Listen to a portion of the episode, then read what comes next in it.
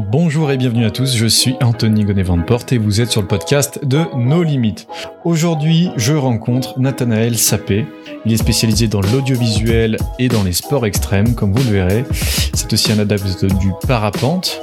Il va nous parler des voyages qu'il a réalisés, de ses méthodes de concentration, de comment il arrive à narrer des histoires à travers ses vidéos, les méthodes qu'il utilise pour rendre ses créations incroyables, le schéma narratif qu'il utilise, où il sélectionne ses musiques, comment il s'entoure pour obtenir le meilleur film qui soit. Il nous parlera aussi de son entreprise et des différents partenariats qu'il a pu obtenir grâce à elle, avec des marques prestigieuses comme Salomon.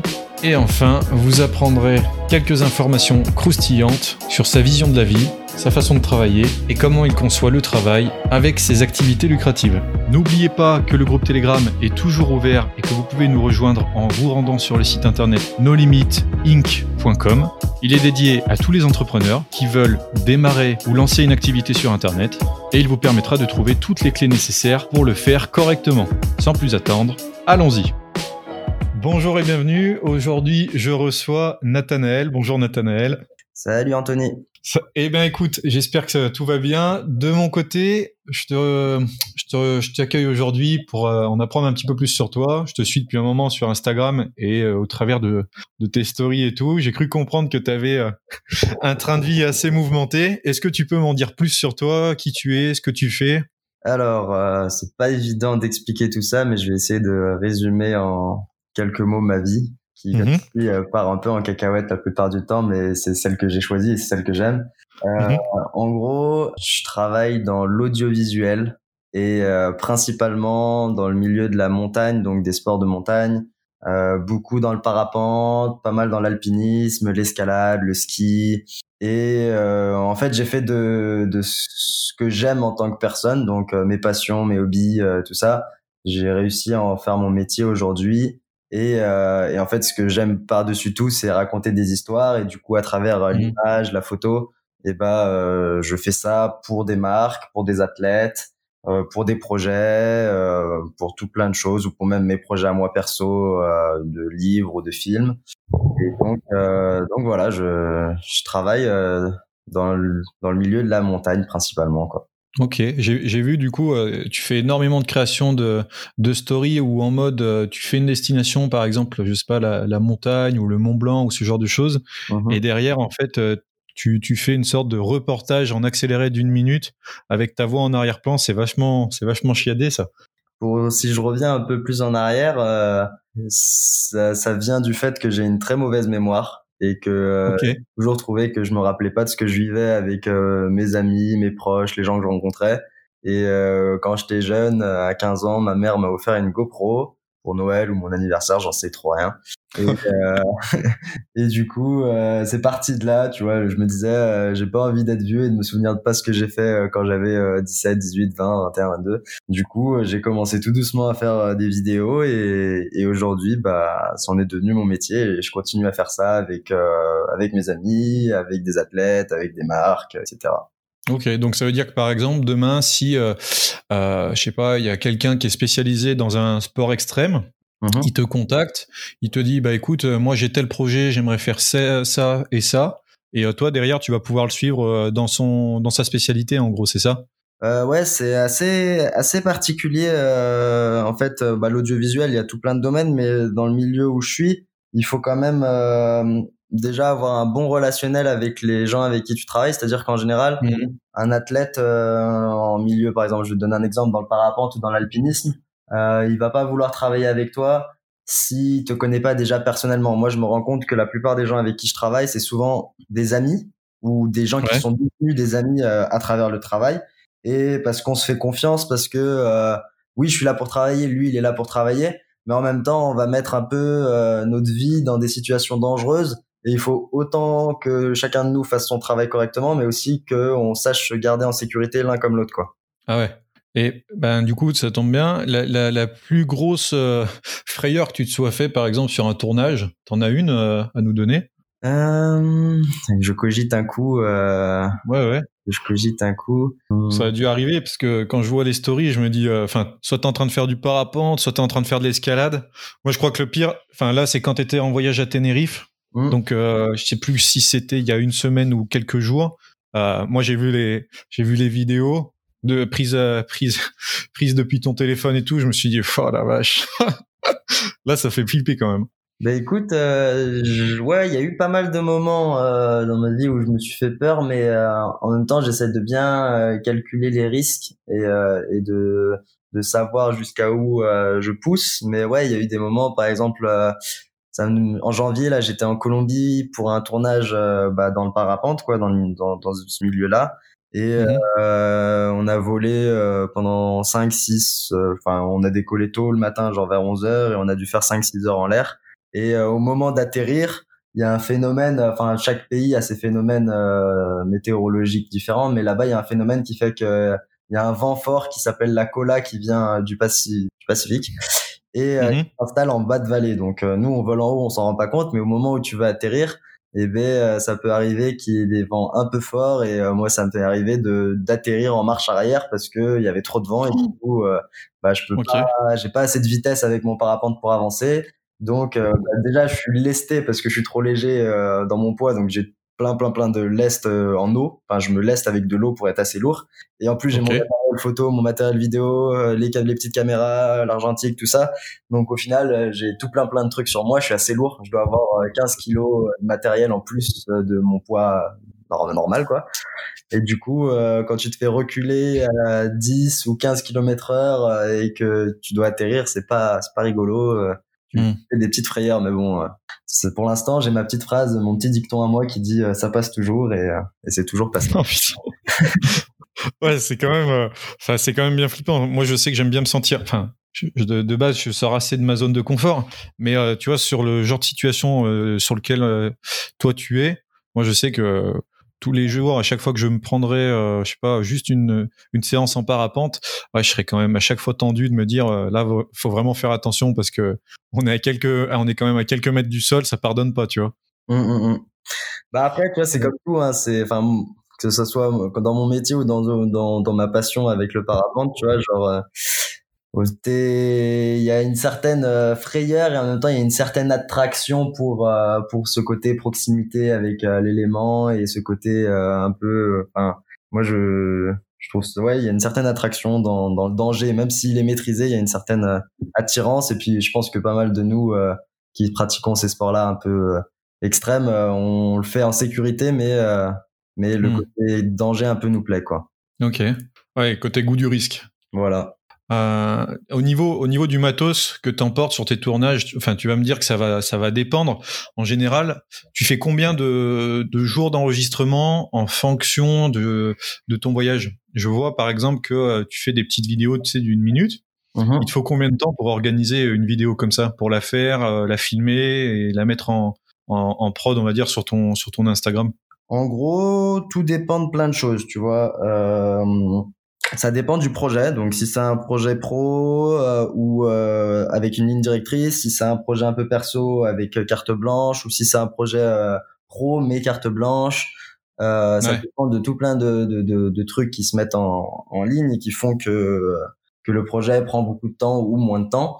Mais mais après, par exemple sur les formats que tu me dis que que je partage sur mes réseaux sociaux pour les sponsors ou pour moi-même, mmh. ou pour d'autres choses, euh, si tu veux, moi j'ai fait des, enfin ça fait euh, maintenant 5-6 ans que je me filme et c'est devenu vraiment euh, naturel de filmer mes aventures entre copains. Du coup, euh, je me pose plus trop la question quoi. J'ai toujours euh, une ou deux ou trois caméras autour du cou et je vais toujours essayer de capturer des petits moments et au final je le fais assez rapidement ce genre de, de souvenirs et de petits projets social media quoi. Donc euh, c'est ça va vite et puis j'aime bien que ça soit assez dans dans l'instant présent. Par exemple, comme je te disais, tu vois, j'ai atterri il y a quatre jours, euh, trois quatre jours de Tenerife. Et, euh, ouais. j'ai vu. Ouais. J'ai un post qui va sortir ce soir. J'ai les stories qui sont déjà sorties. Enfin, j'essaye que ça soit assez dans dans l'instant présent. Et après, inversement, tu vois, pour des d'autres gros projets, comme on a bossé avec Millet l'année dernière, cette année on a bossé avec Salomon, euh, avec tout plein de marques dans le milieu du sport, quoi. Et en français et en anglais, c'est ça? Ouais, enfin différents types de marques. Je bosse en ce moment aussi avec Arcteryx, qui est pour le coup pas du coin. Donc du coup, ouais, ça dépend vraiment de l'envergure du projet. Il y a des projets, par exemple, de films où euh, bah, l'envergure, enfin le, le, but du projet, c'est pas de le sortir sur les réseaux sociaux, c'est de le sortir en festival, le sortir en cinéma, et tout de suite, ça a beaucoup plus de contraintes euh, techniques, beaucoup plus de réflexion aussi dans la narration de ce qu'on veut raconter. Donc, euh, c'est des projets qui peuvent prendre euh, trois, quatre semaines ou trois, quatre mois, quoi. Et par exemple, le mmh. projet de film qu'on a pu sortir au cinéma devant deux salles pleines en octobre. Euh, et bah, c'est un projet qui a été filmé en, fait, en janvier de l'année dernière et qui est sorti seulement en octobre de cette année. Donc ça a pris euh, pas mal de mois euh, avant de. Et avec le Covid. Ouais, et avec le Covid, et, etc. Il était censé sortir un poil plus tôt, mais de base c'était quand même ces dates-là, ces dates-là quoi. C'était un bon, un bon huit mois de d'attente avant de sortir ce projet quoi. Mmh. Et c'est sorti en cinéma indépendant, c'est ça, ou c'est sorti vraiment en cinéma grand public? Euh, en fait, il y avait une grande séance euh, au pâté euh, d'Annecy. Et du coup, c'était une séance euh, au niveau, enfin, dans le monde du ski. Et il y avait quatre, quatre films, si je me trompe pas, qui étaient exposés avec tout, tout le, le, milieu du ski qui était là. Et du coup, c'était une grande séance. Il y avait deux salles de 250 personnes. On était 500 au total. Euh, wow. regarder ce film quoi. Ok, ça devait être une sacrée expérience en effet. Ouais, ouais, c'était c'était c'était vraiment chouette, euh, super expérience. Euh, on a on a hâte de refaire des projets comme ça. Bah, je t'ai pas parlé, mais en fait, on a, moi, je travaille euh, avec les athlètes et tout, mais j'ai, on a aussi monté avec mon ami Nathan Sayet une entreprise qui s'appelle Ant. Et, ouais, j'ai vu, j'ai vu vaguement, ouais. Hmm. Et du coup, en fait, on, on se spécialise vraiment dans dans le milieu narratif parce que bah, ce qui nous plaît à tous les deux le plus, c'est bah, pas que la montagne, mais c'est vraiment raconter une histoire. Et euh, moi, j'aime beaucoup la montagne, donc c'est une attirance, mais euh, c'est vraiment pouvoir raconter des histoires qui, qui ont un impact euh, sur tout plein de choses, enfin, que ce soit sur l'écologie, que ce soit sur notre manière de consommer, que ce soit sur euh, tous les sports qu'on aime, les voyages qu'on aime, euh, les expériences qu'on aime vivre. Et du coup, on, aime, on essaye vraiment de... Les tendances actuelles et tout ça. On, on essaie vraiment de se baser dans de la narration, dans, dans le fait de raconter une histoire et, et cette lignée-là, cette lignée-là, quoi. Ok. Et euh, je reviens sur quelque chose qui m'intéresse. Est-ce que on parlait, tu vois, du parapente, mais aussi de, bah, de ton domaine d'activité et tout ça audiovisuel. Est-ce que tu as des méthodes de concentration euh, ou des méthodes que tu utilises dans, dans ton activité pour te conditionner, on va dire, à un travail euh, qui va être lourd ou avant de faire un vol, tu vois, pour soit euh, évacuer du stress, soit euh, te mettre en condition de vol, tu vois ce que je veux dire? Mmh bah après c'est dans toutes les sorties qu'on fait en fait. Moi j'ai toujours euh, ce moment-là où je vais préparer mon matériel bah déjà euh, de, de, de, de, de vidéos, de photos, donc préparer, euh, faire en sorte que tout mon matériel soit prêt, chargé. En fait vu que j'ai pas, par exemple du moins en parapente ou même en alpinisme, tu vois, quand je suis sur le terrain j'ai pas trop le temps de faire ça, donc il faut que tout mhm. soit prêt avant. Donc je prépare tout tout tout tout tout avant, tous les tout ce qu'il faut et je vais aussi préparer tout le matériel sportif nécessaire. Du coup, ça m'oblige à faire un vrai euh, point sur euh, ce qui va se passer, sur ce dont je vais avoir besoin, où est-ce que je vais le positionner parce que il faut que ça soit efficace et parce que euh, la personne qui est en train de, enfin par exemple l'athlète qui est en train de sortir son matériel et tout, lui il a pas besoin de réfléchir à ça, donc il faut que je sois suffisamment rapide pour avoir préparé mon matériel, mais en même temps être prêt à le filmer pendant que lui le fait. Donc il faut vraiment que je sois assez efficace pour pas rater des moments, enfin du moins sur le, le type de prod qui sont un peu typés documentaires qu'on fait. Faut vraiment être efficace et être euh, présent euh, dans sa tête et dans, dans son matériel tout le temps. Et après, sur les grosses prods où c'est un peu plus narratif, travaillé et tout, là, on a plus de temps et on, on c'est un peu plus fictif et de la fiction, quoi. Dans ton domaine, euh, tu disais que c'était assez compliqué, que c'était souvent des personnes avec qui tu t'échanges beaucoup, des amis et tout ça. Comment tu fais quand même malgré tout pour trouver des clients extérieurs pour te créer un réseau, tu vois? Je sais que bah, tes réseaux sociaux sont quand même une bonne source d'acquisition. Je crois qu'aujourd'hui, tu as 8000 personnes sur Instagram, plus ta chaîne YouTube, de mémoire. Alors, euh, bah moi, ce qu'il faut savoir, c'est que ça a été un peu une bataille parce que je suis pas du tout euh, du milieu montagnard de base. Je suis lyonnais. Ouais. Euh, je viens pas du tout de la montagne. J'ai pas eu un père qui m'a appris à faire de l'alpinisme, qui m'a appris à faire du parapente.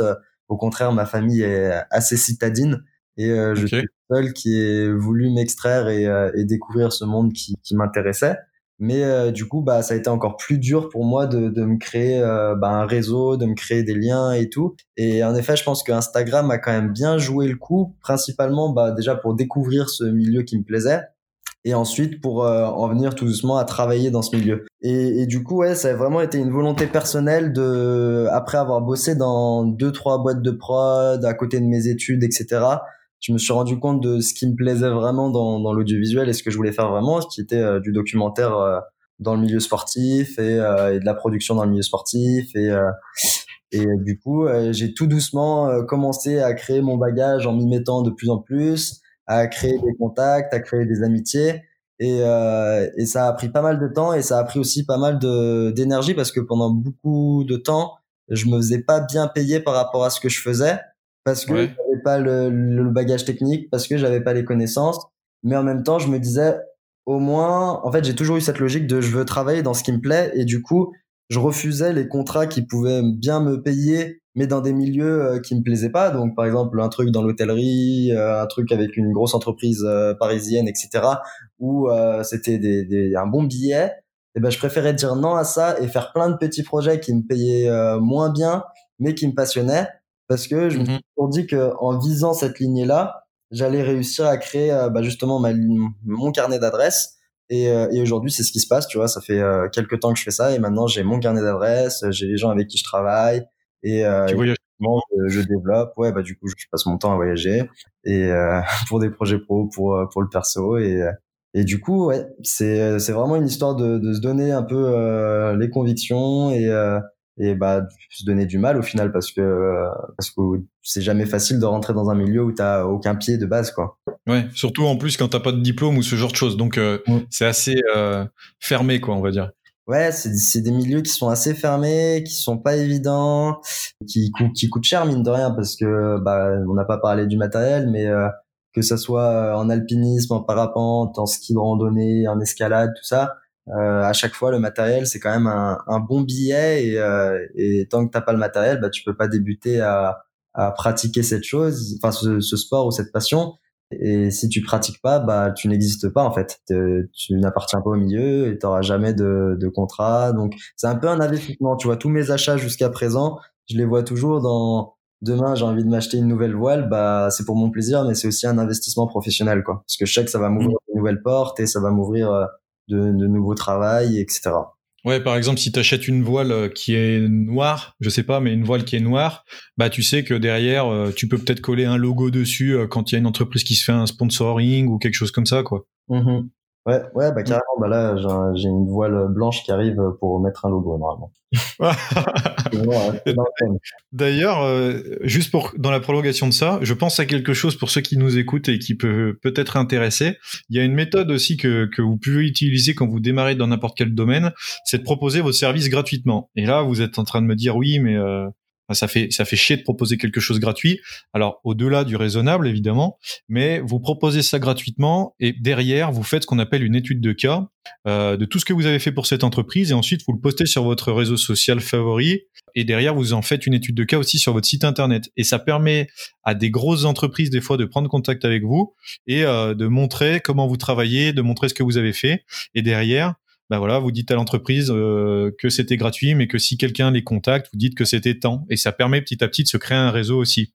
Ouais, clairement, clairement. Bah, je pense que on a, enfin, pour beaucoup de gens qui sont dans des milieux un peu comme le mien, euh, on a tous donné un peu euh, de, de, notre énergie et de notre temps euh, pour commencer, et, tout doucement, on voit tous, les, enfin, pour beaucoup d'amis qui sont dans le même milieu que moi, on commence tous à bien voir les fruits arriver. C'est quand même assez gratifiant après pas mal d'années à avoir bossé euh, pour, pour le plaisir de ça. Mais bon, au bout d'un moment, il faut quand même euh, payer ses factures et, et vivre. Hein. Ah, bah, ouais, c'est sûr. Quand la passion peut aussi euh, permettre de payer les factures et tout, c'est encore mieux.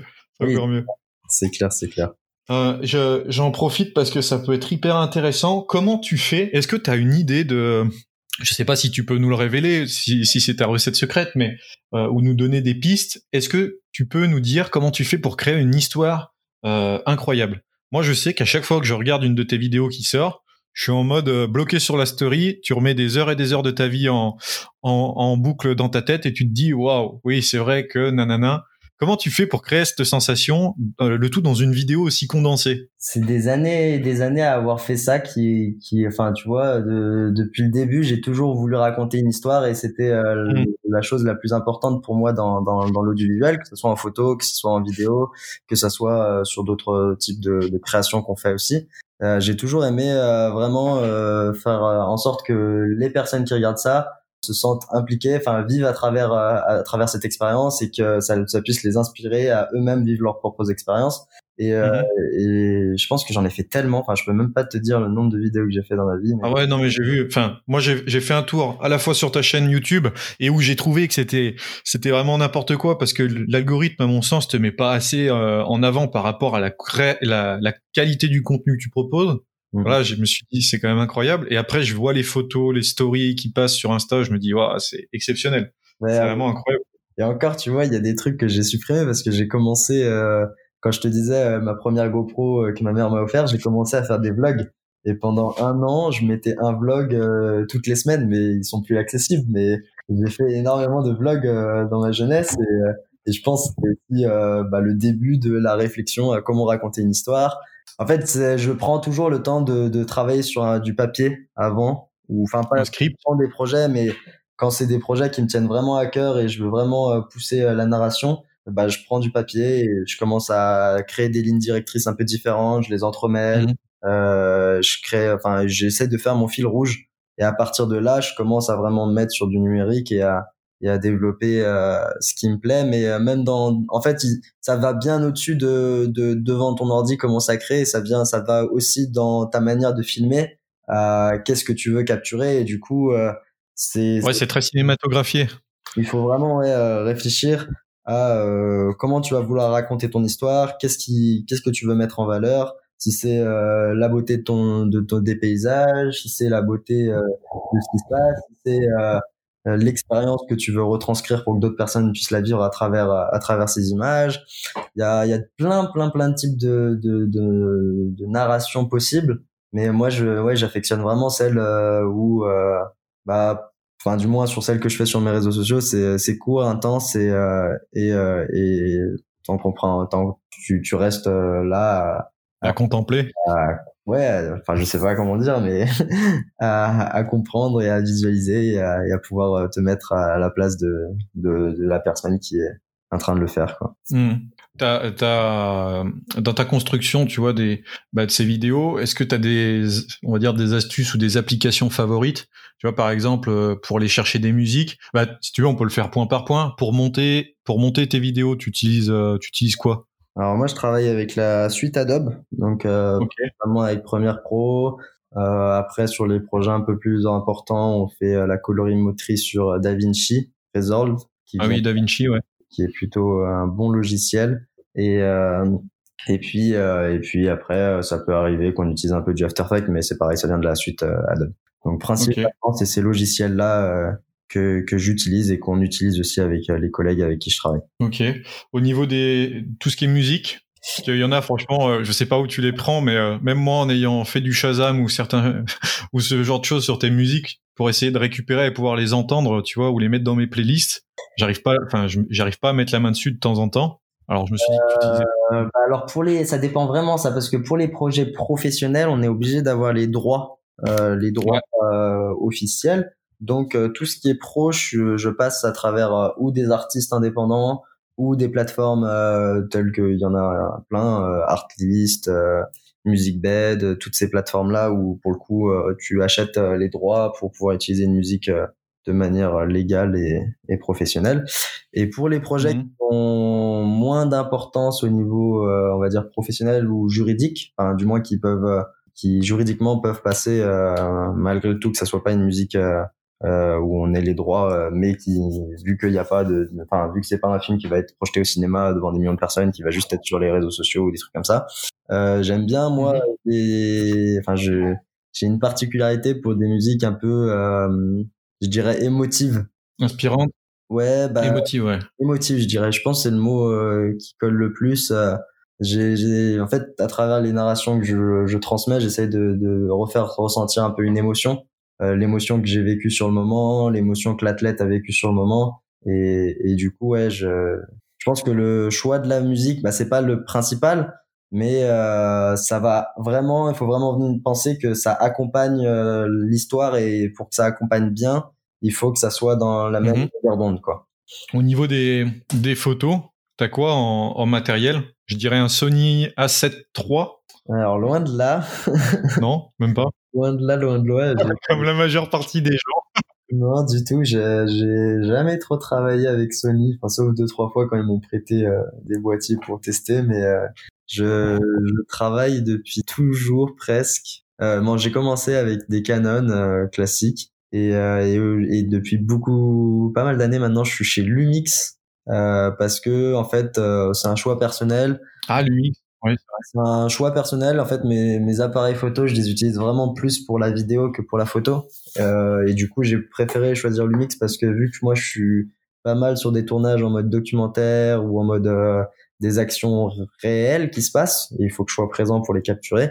Euh, le Lumix est vachement bien stabilisé. Euh, la prise en main, je la trouve vraiment très bien, l'ergonomie du boîtier. Et du coup, ça me permet d'être euh, mhm. efficace. Euh, je les trouve super solides. Enfin, je les ai mis euh, dans la neige, dans l'eau, dans le sable. Enfin, ils, ça bouge pas. Ils ont pris cher et ils, tiennent la route.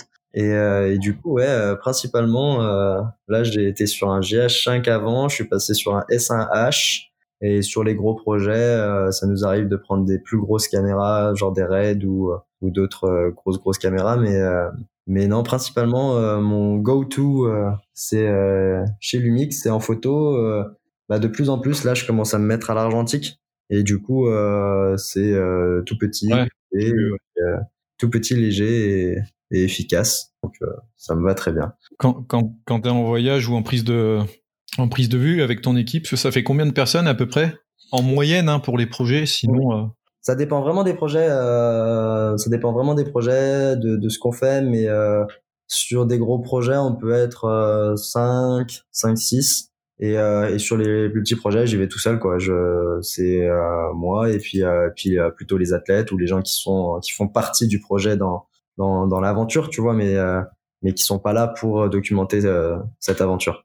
Mais en général, quand je te dis 5, okay sur des projets travaillés où il y a eu un storyboard, il y a eu une ligne directrice, il y a eu un script. Et du coup, euh, on va avoir par exemple euh, un chef opérateur qui va gérer la caméra, euh, le directeur, enfin entre guillemets, hein, sur le papier ça s'appelle directeur, mais bon c'est qu'une bande de copains, hein, mais le directeur qui va être là en train de gérer le fait que tout se passe bien, un, mec qui gère, la lumière, euh, quelqu'un qui est là pour aider un peu euh, surtout avec les gaffeurs et tout. Enfin, on, tout doucement là, on essaye de faire un peu des productions un peu plus d'envergure. Du coup, on, on se retrouve avec un peu plus de monde sur le terrain, quoi.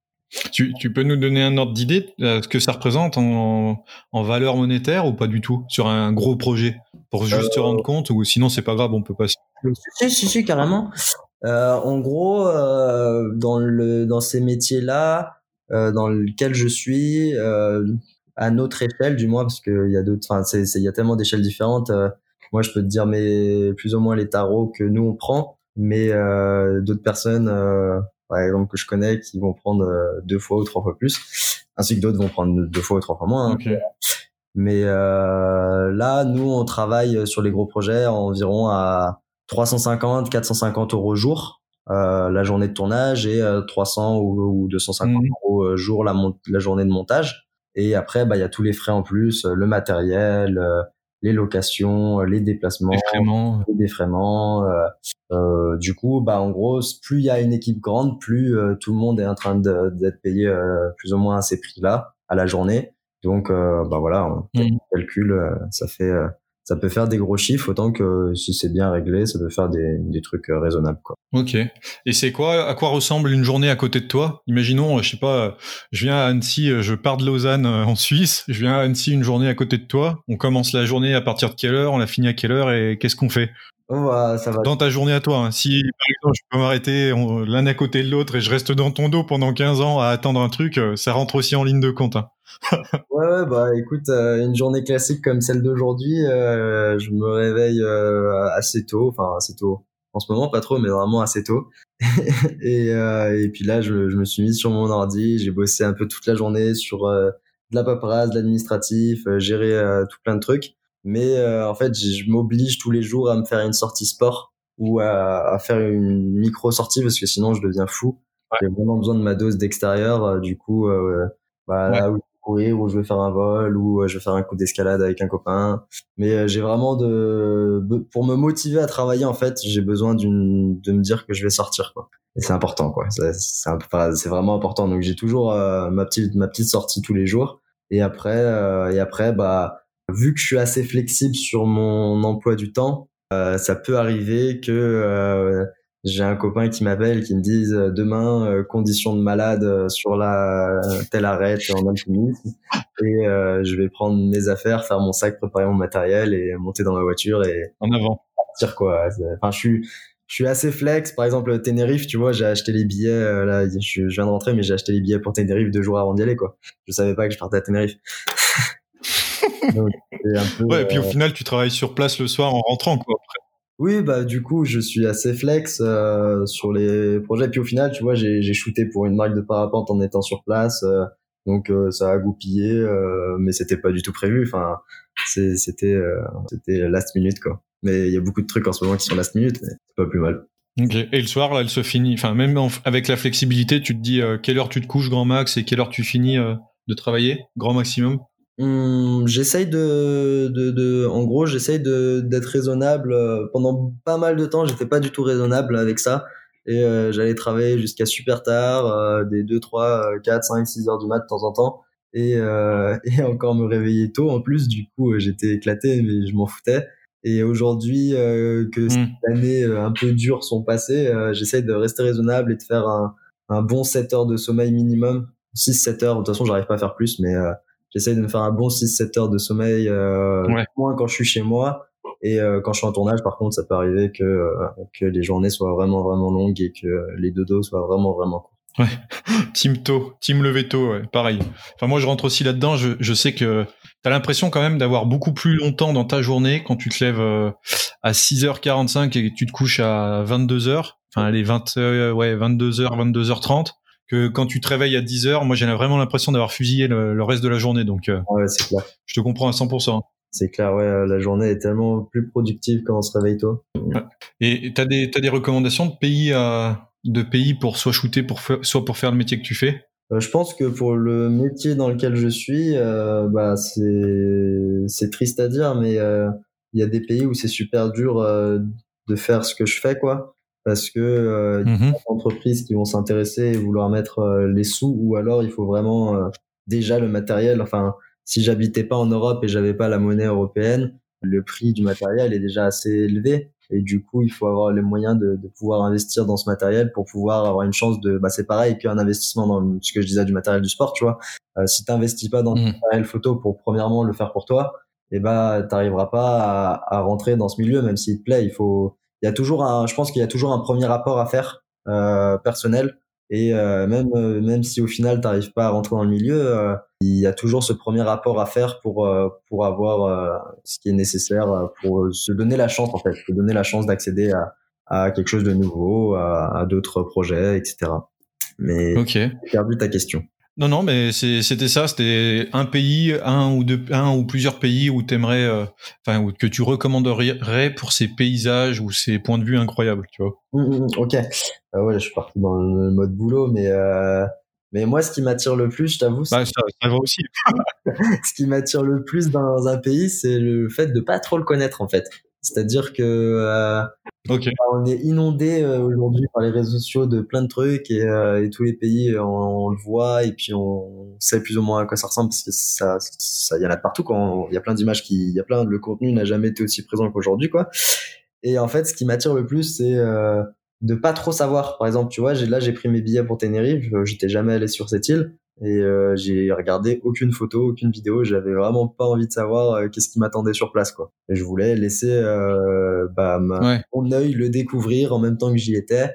Et ça, c'est assez important. Et du coup, par exemple, tu vois, un pays qui m'attire pas du tout, mais pourtant que j'imagine est super beau, mais euh, et j'y suis jamais allé, c'est l'Islande. Tu vois, je j'ai l'impression de connaître l'Islande alors que j'y suis jamais allé. Et il y a deux ans, des copains ont pu y aller et et j'ai changé le plan et au final on est parti aux îles Féroé parce que je voulais absolument pas aller en Islande. et du coup, ouais, je me rappelle du voyage aux Féroé. Ouais. ouais. et du coup on a fait les îles Féroé à la place euh, pour le projet. Et au final, les îles Féroé, je savais pas du tout que ça existait. Enfin, je savais même pas à quoi ça ressemblait. Et c'était vraiment un, un, super voyage. Et, et, je pense que je recherche toujours des endroits qui que je connais pas, que j'ai pas trop entendu parler ou un tout petit peu et et où euh, bah, mon imaginaire va, enfin, ça va être vraiment mon imaginaire et euh, la découverte de mes yeux quand j'arrive, quoi. Ok. Après, euh... euh bah, il faut, il faut quand même que j'en parle, mais j'affectionne particulièrement la Colombie parce que c'est, c'est un peu mon deuxième pays, mais, mais voilà. La Colombie, oui, forcément. Là, il y a de quoi, il y a de quoi faire. Hein. Beau terrain de jeu. Ouais, c'est un sacré terrain de jeu. Les gens sont super sympas. Euh, c'est, c'est vraiment top. T'as quelque chose que tu pourrais dire que le web t'a apporté, que t'as, que t'aurais jamais eu si le web n'était pas là? Eh ben moi je me considère carrément comme un autodidacte dans tout ce que je fais. Et du coup euh, dans le web bah euh, enfin maintenant je mange maintenant je, je me nourris moins du web qu'avant mais euh, et encore. Ça dépend ça dépend. En vrai je me nourris encore beaucoup du web.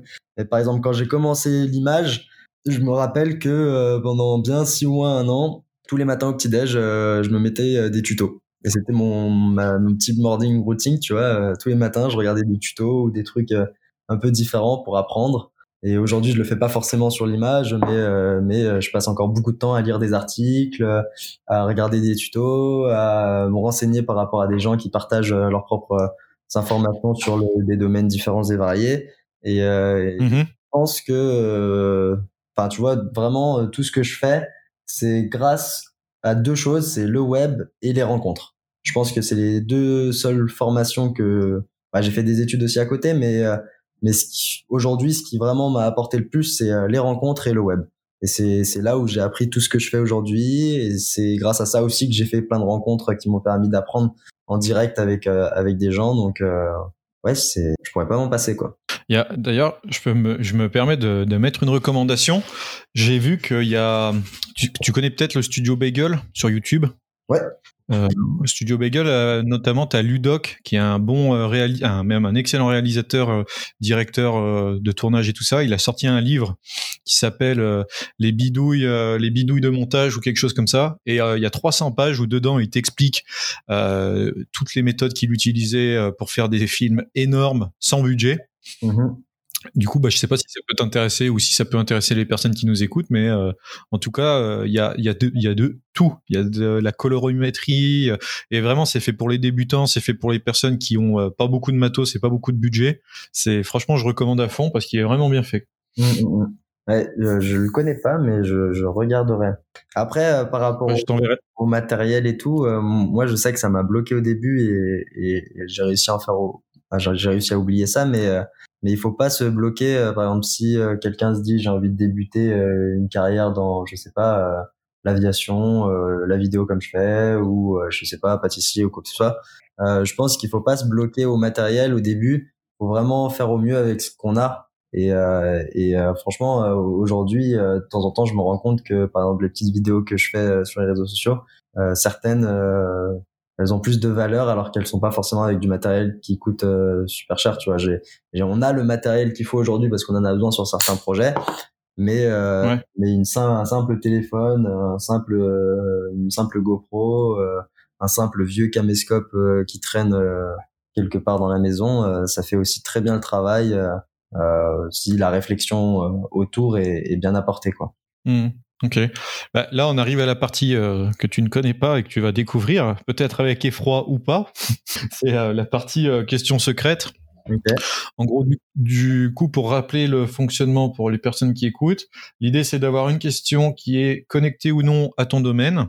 Mm-hmm. Et tu as le temps que tu veux, il n'y a pas de bonne ou de mauvaise réponse, tu as le temps que tu veux pour réfléchir à la réponse. Et puis, et puis voilà, l'idée c'est juste de voir ce que tu en penses, ce que tu ferais, et voilà. Tu me diras quand t'es prêt et puis moi, je peux te la poser. Bah, vas-y, hein. ok. Donc, imaginons que je te donne un budget uh-huh. et que ce budget est no limite, d'accord? Tu peux réaliser ce que tu veux avec, mais il faut que les personnes euh, avec qui tu vas travailler et qui vont voir euh, ta réalisation soient extrêmement bluffées. Qu'est-ce que tu fais? Pourquoi tu le fais et où tu le ferais? Ça veut dire, est-ce que tu vas aller dans une destination, tu dois faire une vidéo, est-ce que tu vas faire des photos, est-ce que tu vas faire un court métrage, tu vois? Tu as vraiment le champ des possibles, tu as juste une enveloppe budgétaire, l'équipe que tu veux derrière, quelle serait la chose que tu fais qui peut euh, juste avoir l'intention de marquer les gens euh, à vie et qui se rappellent d'une de, tes histoires euh, tout le temps? Mmh, mmh, mmh. Pas évident. c'est pas évident comme C'est pas évident, je te l'accorde. je te l'accorde. Mais encore une fois, tu as le temps que tu veux pour répondre. Ça peut être en lien avec tout ce que tu as dit auparavant. Euh, ça peut complètement être déconnecté. Tu peux faire le parallèle avec un de tes, plus, un de tes rêves le plus cher.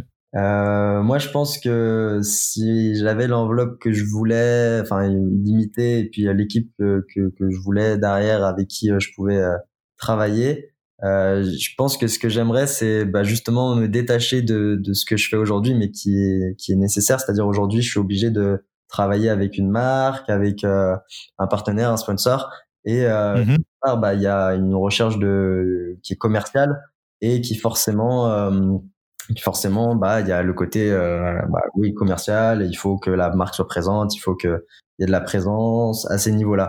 Et du coup, des fois, ça crée des blocages et il faut absolument, euh, enfin, il faut absolument qu'il y ait un gagnant-gagnant des deux côtés parce que c'est eux qui mettent euh, sur la table. Alors que si demain euh, j'avais carte blanche, je, je, pense que je tirerais plus euh, vers un projet qui, qui me tient à cœur euh, de manière euh, narrative ou culturelle ou environnementale. un projet raconter vraiment une histoire qui qui n'est financée en soi pas par une marque et donc qui peut être libre. Et je sais pas comment t'expliquer, mais par exemple moi j'ai toujours rêvé des des, des, des documentaires Nat, Nat Geo. Bon, malgré tout, j'aime pas trop leur concept euh, à côté. Enfin, c'est une autre histoire.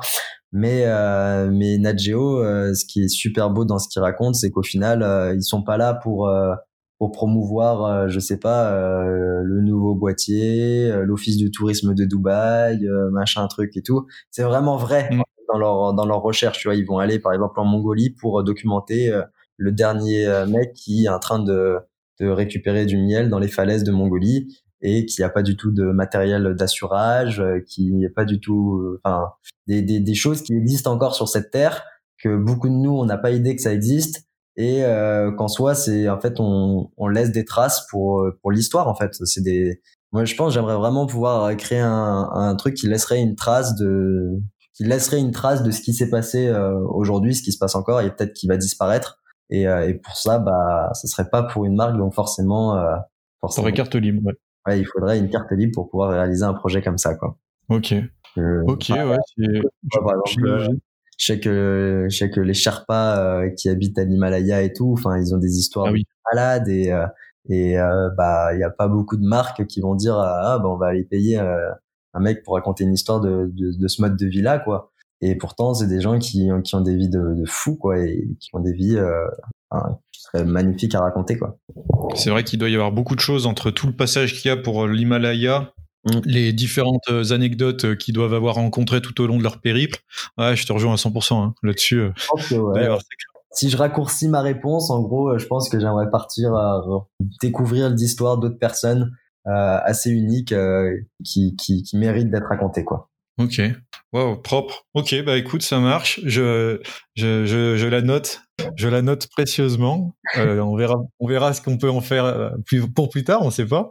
Euh, pour les personnes qui, nous écoutent et qui veulent te, suivre, te soutenir, ou tout simplement pour poursuivre ta route, euh, où est-ce qu'on se connecte avec toi? Est-ce que tu veux leur laisser un moyen de te contacter, ou, euh, tes réseaux sociaux, ou une adresse mail, ou voilà? Eh bien, écoute, euh, vous pouvez me retrouver plus facilement sur Instagram sous le nom de Sapé, donc c'est mon nom de famille, N Sapé. sinon, y a, on a notre site web qui s'appelle Antfilm, antfilm.com, où bah, mm a notre boulot professionnel, principalement avec avec les copains. Et, euh, et puis après, euh, et après mon email, bah, il est écrit sur euh, mon Instagram, mais euh, sinon c'est nathanaelsapetriomphe.gmail.com. T'as celui-là, t'en as plein d'autres d'emails. Enfin, je sais même plus c'est lequel qui est sur Instagram, mais mais euh, peu importe, c'est facile à trouver en tout cas. Ok, moi j'ajouterais juste un truc, ne perdez pas espoir si euh, Nata Noël prend un peu de temps pour répondre. En général, ça arrive, c'est un peu long, mais ça arrive. ouais, je, je m'efforce de répondre à tout le monde, hein, mais, euh, mais je suis. Ouais, non, c'est pas possible. Au bout d'un moment, c'est pas possible.